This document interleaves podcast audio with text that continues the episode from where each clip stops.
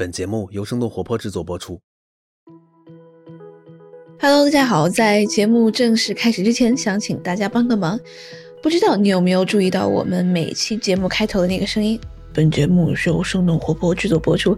本节目由生动活泼制作播出。对，就是这个声音，然后他是我们的后期负责人迪卡的声音。那最近两个月，我们对他做了一系列的改动和升级，从而希望能够用一个更加活泼、更加清新，然后表现力更强的开头来体现生动活泼这样的一个品牌。那在经历了后期小伙伴以及迪卡无数版的设计和修改之后，最后有三个声音，我们犯了选择困难。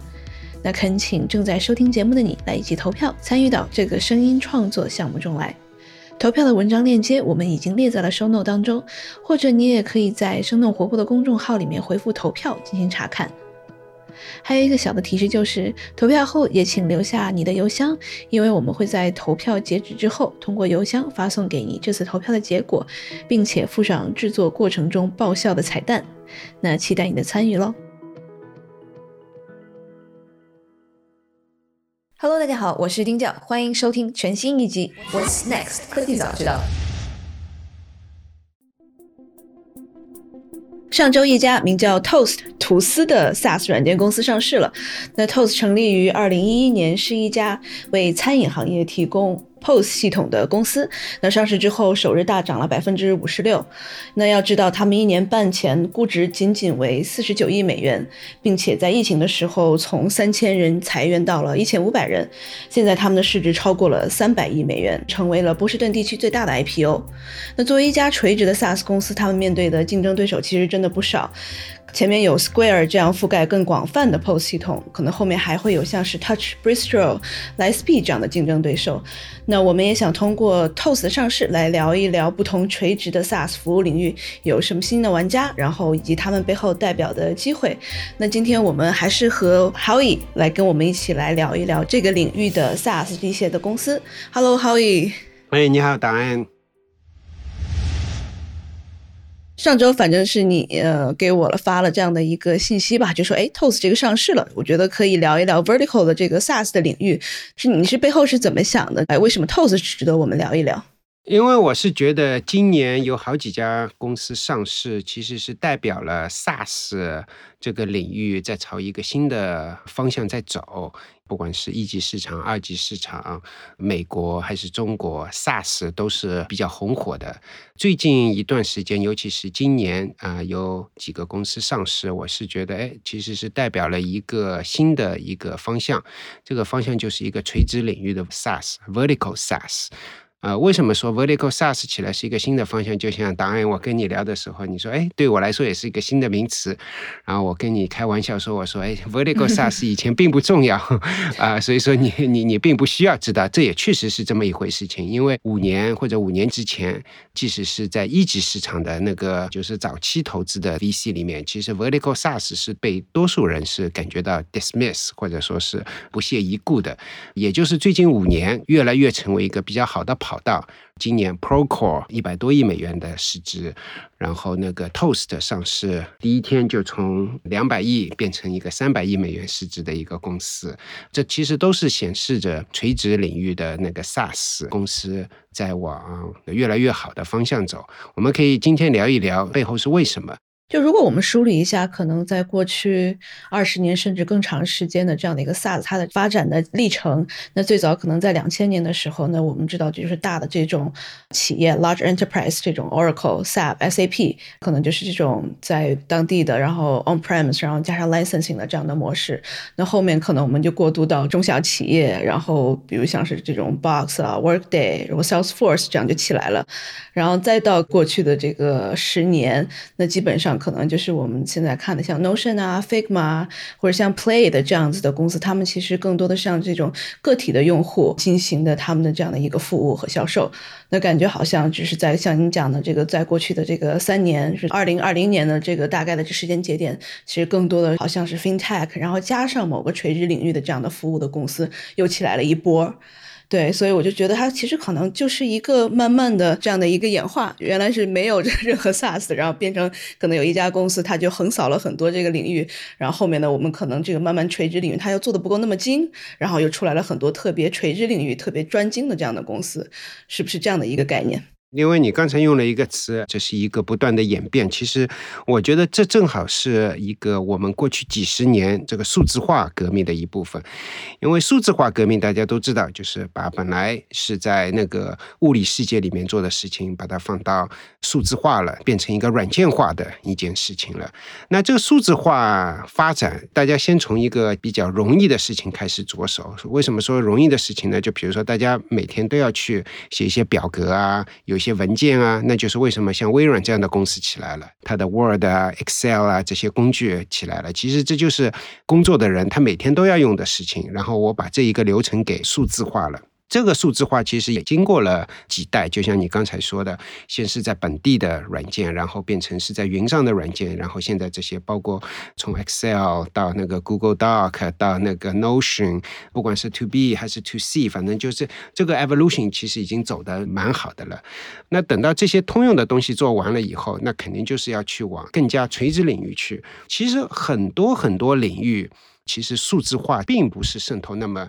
那么深。就拿我们今天说的那个 Toast 啊，餐饮业，尤其是在美国，你看餐饮业过去五年大家用的系统。跟三十年前用的系统没有差很多，说老实话，都是 First Data 的那个 POS 机是吧？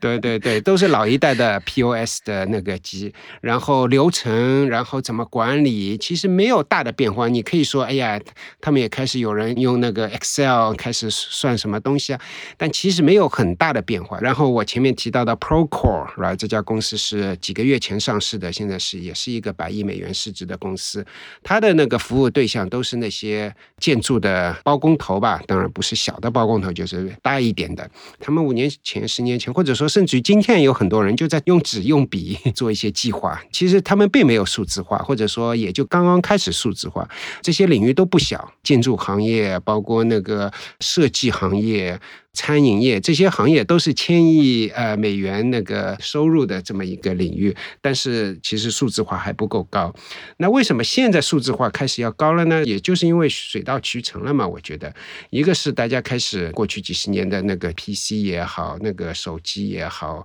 互联网也好，另外一个也是大家看到了，哎，云服务对吧？啊，以前比如说我说我要去给你数字化，那我怎么我还要装服务器啊？什么都其实一堆事情，但是现在云计算普及了以后，使得我去做这些那个软件化要比以前多得多了。这个生态起来了，我的生态系统里面帮我很多其他的杂事已经做掉了，然后我就只要去专注于做这个餐饮业某一个 business logic，right 这个商业逻辑把它做好就好了，而不是说再去维护一堆的不管是前端还是后端的设施。我觉得这是一个很大的一个原因。所以说，我觉得我们今天看到垂直领域的 SaaS 在最近五年开始有比较大的爆发，啊，也是一个水到渠成的一个阶段。那我们就再回到 tos 这家公司本身吧，因为它去年我刚刚讲的是才四十九亿美元的估值，然后今年一上市就突破了三百亿美元的这样的一个市值，好像二级市场对它的喜欢的程度还是蛮高的。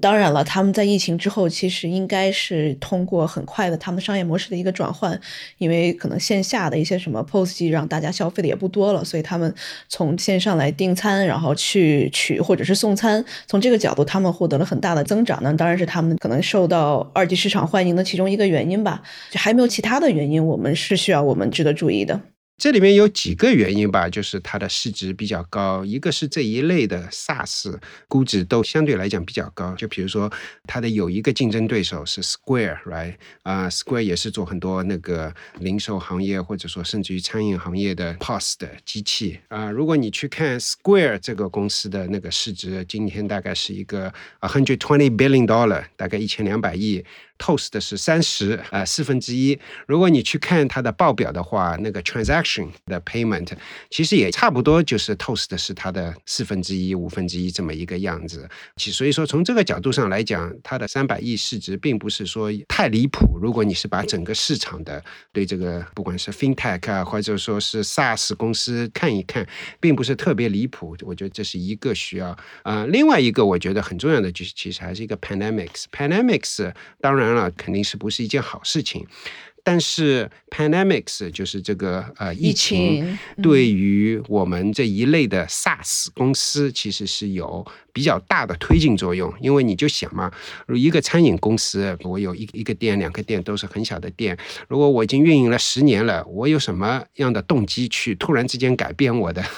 我的流程，对吧？我的 POS 机器或者怎么样，反正我其实动机并不是很大。但是那个疫情起来了以后，其实是让很多那个尤其是小的餐饮业主，他去思考这个问题了。哎，我怎么去支持客户、吸引客户？然后最终这一套流程要改变了，因为以前的流程因为疫情的原因。不得不改变，然后我怎么去改变？在这个改变的时候，它更加容易去采用新的技术也好，新的一个呃理念也好。那为什么他那个去年你也提到了，去年三月份的时候，其实他是一下子从三千人裁员了一千五百个人，公司一半没有了，因为那时候突然之间三月份就没人去餐馆了，对吧？因为他倒闭了一波 餐馆，倒闭了一波，对。你你想象，类似于 Square 也好，或者说是那个 Toast 也好，它的很大一部分营收就是跟那个餐馆自己的那个销售额是直接挂钩的。但是对他的一个长远，他想改变，或者说对餐饮业的革命，其实是起到蛮大的帮助了。就像我刚才说的。就刚好在二零二零年的二月十四日，我看他披露的这个时间是他融资了这个四亿美元，其中就包括这个 Besmer、BVP，然后包括像是 Tiger Global，然后这几个基金去投资了他，就刚好在这个美国的疫情发生之前，所以他 是撑过了这样的一个可能比较困难的时候吧。然后如果我们再看到它的整个产品，它其实现在是分为这个软件产品、硬件产品以及它的整个一个配套的服务吧。它可能软件就比如说是这个最基本。的 point of sale 就是 POS 这样的一个系统， 菜单管理啊，然后业绩分析报告啊这一些，然后可能还会写什么数字订购的服务、食品配送的服务等等，然后当然也有像什么薪资啊、团队的这种管理平台呢，就更加的就是在餐饮业垂直的东西了。然后硬件产品呢，就比较显而易见，就是这种手持的 POS 终端，可能一些什么刷卡器、小票打印机这样的东西，然后可能最后就是配套服务，就是一些什么售后啊，然后一些可能小额贷，就这样的东西就构成了他们整个的产品的一个矩阵。目前它的主营 business 收入还是来自于那个交易费的提成，但是从它的创始人的角度来看，其实这些不管你说的配套也好，或者说其他的服务也好，其实是他觉得他从一开始的梦想。只不过如果说这个 POS 或者说收费这一块，如果不能做得非常的平缓，然后能够兼容的话，他觉得很难把其他的服务给做上去。毕竟美国的那个，尤其是移动支付，比中国。其实是要晚个几年。从这个角度上来讲，它其实是解决一个基础建设先，然后把这个基础建设的问题解决了以后，再去做其他的东西。我觉得在二级市场里面，肯定还是有不少的那个机构的投资人，他不只是看到他今天的营收，而是看到他有这么一个潜力。这个潜力就是说，把餐饮行业给颠覆了，不只是颠覆它的收费的系统 POS 这一块，而是整个这个行业给颠覆，有有这么一个潜力。我是觉得这个潜力是在那边的，但就像你刚才也提到了，其实它今天的从那些其他的服务的那个产品在那边，但是相对的占比还比较小，所以说还是属于一个未来的故事吧，对吧？但这个故事我觉得是符合大势所趋的一个方向的。因为我看他披露的去年的整个一个营业的收入，整个是在订阅软件的服务这块是差不多一点零一亿美元的这样的一个收入，然后它的这个盈利的空间大概就是百分之六十，然后所谓的在 FinTech 方面大概是六百四十五个 million，就是六点四五亿，但这一块它的利润空间就非常小，大概只有百分之二十，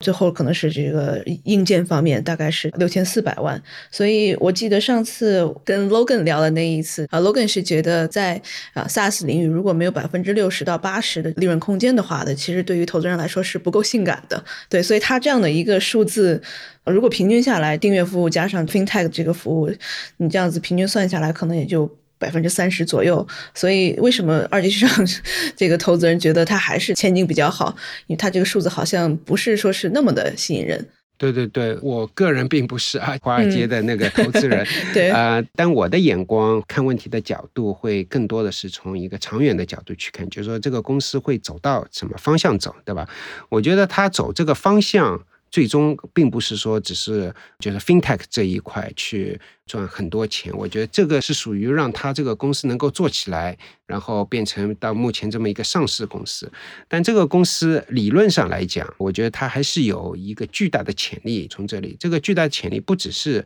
这个 Square 这样的 Payment 这一块或者 FinTech 这一块，而是在于整个餐饮业它的所有的服务，right？就像比如说我餐饮业需要付员工的工资，需要那个做一个广告，对吧？然后餐饮业需要给让客户觉得有更更多的满意度，对吧？然后让他们有各种各样的方式方法。去订餐，所以说不只是一个 payment 这一块啊，或者说 fintech 这一块，它未来能够做的是你刚才说的其他收入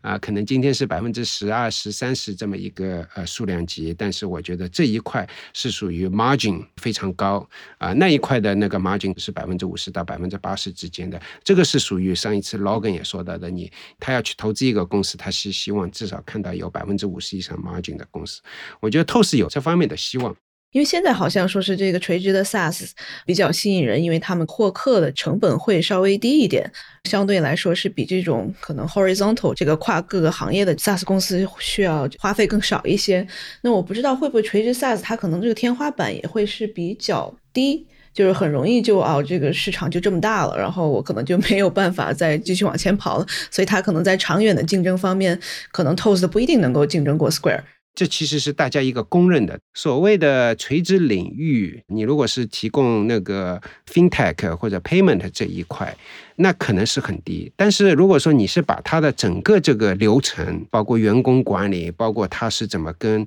消费者打交道，都把它算进去的话，这一块可能会是比你想的更加要厚一点。包括 Toast，对吧？它其实已经其他的产品已经起来了，它给餐饮业的做那个员工的收入报表，其实那一块已经占可能是百分之十左右的这么一块的营收了。包括 Procore 给建筑行业，它可能七年前可能就一个产品，但今天其实它已经有好几个产品了。我们今天谈到的这几个领域，包括我们没有仔细聊的这些，比如说那个设计行业啊，或者怎么样啊，你如果去看看，其实这些行业光是在美国就是数百、数千亿美元的这么一个行业。所以说，你说我天花板低，那要看你提供什么价值。如果你是提供很高的、很多的不同维度去提供价值，怎么可能是天花板低呢？对，那我其实刚刚在你讲的时候，我想起来，有一些小的公司 SMB 啊，也会用像是 Gusto 软件来管理这个所有员工的薪资啊，然后他的一些保险，所以这个其实也也是一个专门做一个领域，他就做这个人力的，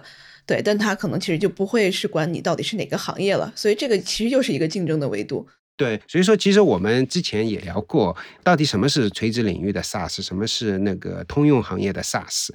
其实这并不是一个非常黑白的。就比如说吧，今天很多人都会说 Shopify、Adobe 这样的公司是属于通用的，对吧？因为用的人很多，不同的领域的人都能用。但是其实那个 Shopify 刚出来的时候，大家是把它看成一个垂直领域的一个 SaaS 公司去这么对待的。我相信二十多年前大家在看 Salesforce 的时候也是这么看的，因为你想那个时候肯定是还是切一个比较细的，比如说只对这个中小客户，然后刚开始的时候在硅谷发展，然后去选了几个他能够去呃进入的行业。还有一点大势所趋的就是说有一句话就是有有 either be the Amazon of your industry or let Amazon be the Amazon of the industry，就是说，要么自己去朝 Amazon 这个方向去走，或者说是让 Amazon 来来把你给蚕食掉。也就好比 Toast，就相当于是，如果我明天开了一家餐饮店，那个 Toast 其实就是我的一个研发中心，我来用它的 SaaS 的软件，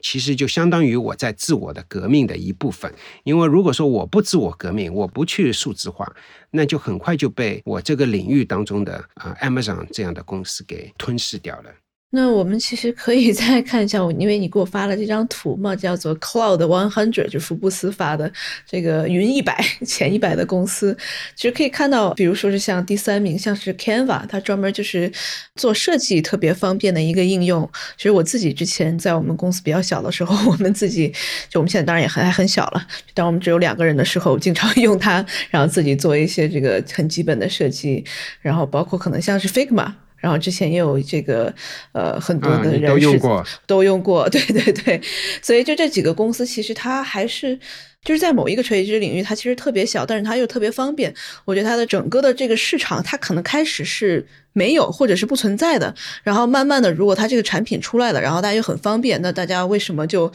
不从 Adobe 就转成 Figma 了呢，对吧？我觉得这个市场不断的这个饼在变大，所以慢慢的可能最开始一级市场投资人会觉得是不是你的天花板是很有限，但是随着这个饼变大，然后他们觉得哦，确实是有这样市场，其实是被这些公司给创造出来的。对对对，我觉得你举的这个例子挺好的，因为比如说，就像我们做生动活泼，或者说我们这个科技早知道，这个有有很多团队在做这样的事情。那什么样的团队能够今后会对听众也好、客户也好带来价值呢？肯定是一些自己用科技用的比较多的、数字化也那个比较超前的，对吧？但是从另外一方面来讲，你说你雇佣啊软件工程师。当然了，我们可能也会去雇佣，但是雇佣大量的软件工程师来做一些某些事情，其实不一定很靠谱，对吧？这个时候就是为什么我们会去啊？我相信你为什么会去用 Figma 或者说 Canva 这样的？其实 Canva 或者 Figma 它给你提供的就相当于是给你提供了一个研发的中心、研发的人员，相当于是你公司的一部分嘛。那我们看 Toast。对餐饮业也是一样，看那个 Canva、Figma，对我们那个节目的团队啊也是一样。所以说，我是觉得这个垂直领域的这些公司，其实就是在帮助千千万万的团队公司去数字化啊，一个很重要的一部分。对，那我们再回来这个，我不知道像是 Square 这样子的公司，它会不会可能也就是会硬碰硬了？然后，因为他们很大一部分的这个零售行业基本上都是在餐饮行业，所以他们会不会也在这个方向来继续发力，然后就是面对面的来来竞争这个行业呢？我觉得这个还是怎么走，其实还是要观察一段时间。但有一点我是想提出的，就是至少我对 Toast 的理解，就是它是专注于餐饮业，绝大多数时候这个专注还是很重要的。尤其是像那个 Toast 这样一个公司，它其实很多员工，包括研发，包括那个销售，很多员工他在做 Toast 的之前都是从餐饮业。跑出来的，他对那个餐饮业呃业主需要什么，怎么样让他们客户有成功，其实是有极强的同理心的。我觉得这个说法，你可以说一半是说法，一半是故事，是蛮靠谱的。他们具体是怎么执行，每个季度的报表怎么个出来去显示他们在朝这条路走，我觉得这个可能是属于二级市场的专家应该去更多的去去仔细去看。这个其实一般，如果是在我们国内的一个竞争环境里面，就是可能好几家创业公司就在这个领域。但是美国现在也是这样了，Toast 它虽然可能提前上市了，但后面还有好几家也是在奋起直追的，包括像是有一家叫做 Sunday 的这个公司，也是这两天才融了大概一亿美元吧，也是做这个餐饮行业的垂直的 SaaS 系统。可能国内我们知道的，像什么客如云呐，然后它是被阿里收购了，还有包括什么二维火、什么美味不用等，就等等这样的一些公司，他们最后其实，在竞争的格局到最后的时候，就是直接被大公司收购。对，在美国这一块儿，我不知道这个后进的这些公司会维持他们的一个小的份额呢，还是最后也是会被收购这样子的一个大的竞争格局。就像你刚才说的，中国跟美国的情况很不一样。中国感觉好像做一个对标的 Toast 是比较难做出来，美国至少 Toast 这样的公司已经做起来了，它已经到了一个点，就是能够养活自己了，然后成为一个独立的上市公司了，然后有机会施展它的舞台。中国好像很多这些公司，至少今天没有看到明显的就是能够做得很大。其实我对国内的情况并不熟悉，但是跟一些朋友聊，包括投资了 Toast 的那个 BVP 的一个朋友思思聊，他说他就觉得国内其实做 Toast 很难，有一个原因就是 Toast 做的事情被美团 做掉了。对，啊，他说国内最大的餐饮 SaaS 其实就是美团啊。还有一个因素就是国内也可能是因为这一块太发达了，包括那个呃微信支付、阿里支付太发达了啊，没有什么太多的机会让这边垂直领域的 SaaS 公司去收到钱。就比如说 Shopify 也好，Toast 也好。包括那个有一家公司叫 Service Titan，它是给那些那个水电工、装修工做这个垂直领域 SaaS 的那些，其实他们的很多的收入都会是从那个 interchange 的 fee 交易费里面去收。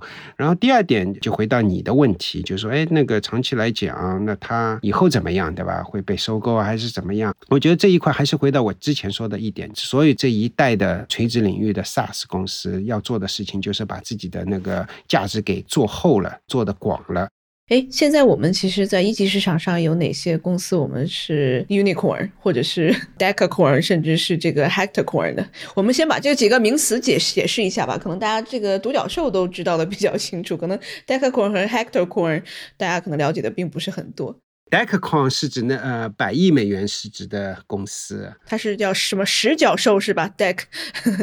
对 对，因为在英文当中或者拉丁语里面，Dec 就是十嘛。然后还有一个名词是 Hector。况 hundred billion dollar 就千亿美元市值的公司，或者说估值的公司吧。像这样的公司在二级市场有不少的公司是啊一百个 billion dollar 以上，但是在一级市场很少。可能我能够想到的，呃，Stripe 算一家吧，就一家 fintech 的。像国内的当然还是有一些了，像字节啊什么的，more than hundred billion dollar。你刚才是想问那个有些什么样的 hundred billion 或者 ten billion 或者说 one billion dollar 几个阶段的？先说二级市场，大家已经上市的吧，像 Viva，相当于制药行业管理客户的垂直领域的，它现在大约是一个将近五百亿美元市值的一个公司，fifty billion dollar。Toast 这个礼拜刚刚上市，一上市就是一个三百亿美元市值的公司。还有 Procore，我们今天节目里面提到几次的，现在也是一个百亿啊美元市值的一个公司。像 Viva 刚刚上市的时候，才可能是两三个 billion dollar 吧，所以说它是在二级市场里面孵化成一个 fifty billion dollar 公司。在一级市场里面，其实最近五年开始。有垂直领域的 SaaS 公司是达到 billion dollar，在这之前其实很少，甚至于现在在一级市场里面有了 ten billion dollar，就是百亿美元估值的公司。Cloud One Hundred 里面就有好几个是垂直领域的公司，包括那个我们刚刚上市的 Toast，还有我们也你也提到了，你也用过的像 Figma。Canva，还有我们刚才也提到了 Service Titan，这四个公司都是属于 Cloud One Hundred 的排名前十，而且估值或者市值都已经超过了百亿美元市值。然后那个 Unicorn 那就一堆了，各个领域都有，有的是给律师楼提供价值的，有的是给海运提供价值的。啊，比如说有一家公司叫 Shippo，它就是给一些我要去运海运，我要去实时的看看价格啊、路线啊。如果你去看今年的 Cloud One Hundred 里面做垂直领域的 Unicorn，肯定是两位数的。我没去数过，但是从大概五年前，你可能有一个两个，到现在是至少是十几个吧。我不知道有没有一些这个领域是国内的一些创业者他可以借鉴的领域，因为我们刚刚讲了，可能在餐饮领域他的机会并不是很多。对，就如果是在国内做 SaaS 垂直领域创业的这个小伙伴们，他们应该可能哪一些赛道更加容易起来？国内尤其是目前是对反垄断这一块执行力比较强，会对垂直领域的 SaaS 多多少少是一个利好的消息。就本来不管是滴滴、美团、阿里、腾讯，它什么都做，现在它可能不管是并购也好，自己做也好。都会比几年前或者说是几个月前都要小心很多。第二个，我觉得之所以美国的 SaaS 最近十年 SaaS 是非常黄金的十年，有很大的一个原因是因为生态。因为一个 to B 的企业嘛，就是企业主他不会去思考说，哎，我去用一个 SaaS 非常孤立的去，很多东西还是我前面说的有一个水到渠成的一面，就是说我如果说，哎，我的支付员工的薪酬。在用 SaaS，我在管理那个呃什么东西是用 SaaS，然后我我就会想到很多事情，我都会去想到用 SaaS。所以说这里面是有一个生态的一个关系啊。美国今天的 SaaS 生态是相对十年前呢是好的不能再好的，中国我觉得生态也在变好，劳动力也会越来越贵。今天去问绝大多数的中小餐饮业，它最大的痛点是什么？今天已经不是客户了，啊，而是说我怎么能够招到员工是我的最大的痛点了。所以说，如果说我今天能够用高技术帮助到我一点，其实是蛮有帮助的。国内也也有类似的趋势嘛，人口结构也好，或者说是薪酬结构也好，其实人也越来越贵了，啊，也是招人越来越难了。那好的，那今天非常感谢浩毅来跟我们分享了这么多关于这个垂直领域的这个 SaaS 它现在的一个情况，然后包括分析了一下这个最近的 Toast，然后以及还有哪一些我们值得关注的还没上市的新的这个垂直领域的这样的一个 SaaS 的公司。好，那非常感谢浩毅，也谢谢档案那个在你那么忙，而且个人的一个 要要有一个比较崭新的一个篇章的时候啊，一起做这一档节目。好，那我们下期再见。这期 What's Next 科技早知道就到这里了。听完之后，如果你有任何的想法，欢迎在评论区里面给我们留言，我们每一条都会认真的看。如果你喜欢我们的节目，请记得给我们五星或者好评，分享给更多的朋友，也会对我们非常有帮助。你也可以单独写邮件给我，邮箱地址是听 t i n g at 声点 f m，我都会一一回复。那同时，公众号和微博也可以搜索“生动活泼”，声是声音的声。节目相关的更多信息会在公众号里出现，微博和公众号都会有不定期的福利给到大家。如果你想要跟我们更加紧密的讨论和分享，或者是想要认识和你一样有求知欲的新朋友，可以加入我们的微信群。进入听众群的方法是在公众号文章中扫码添加，或者是公众号后台回复“科技早知道”即可获取邀请码。期待你的加入，我们下期见。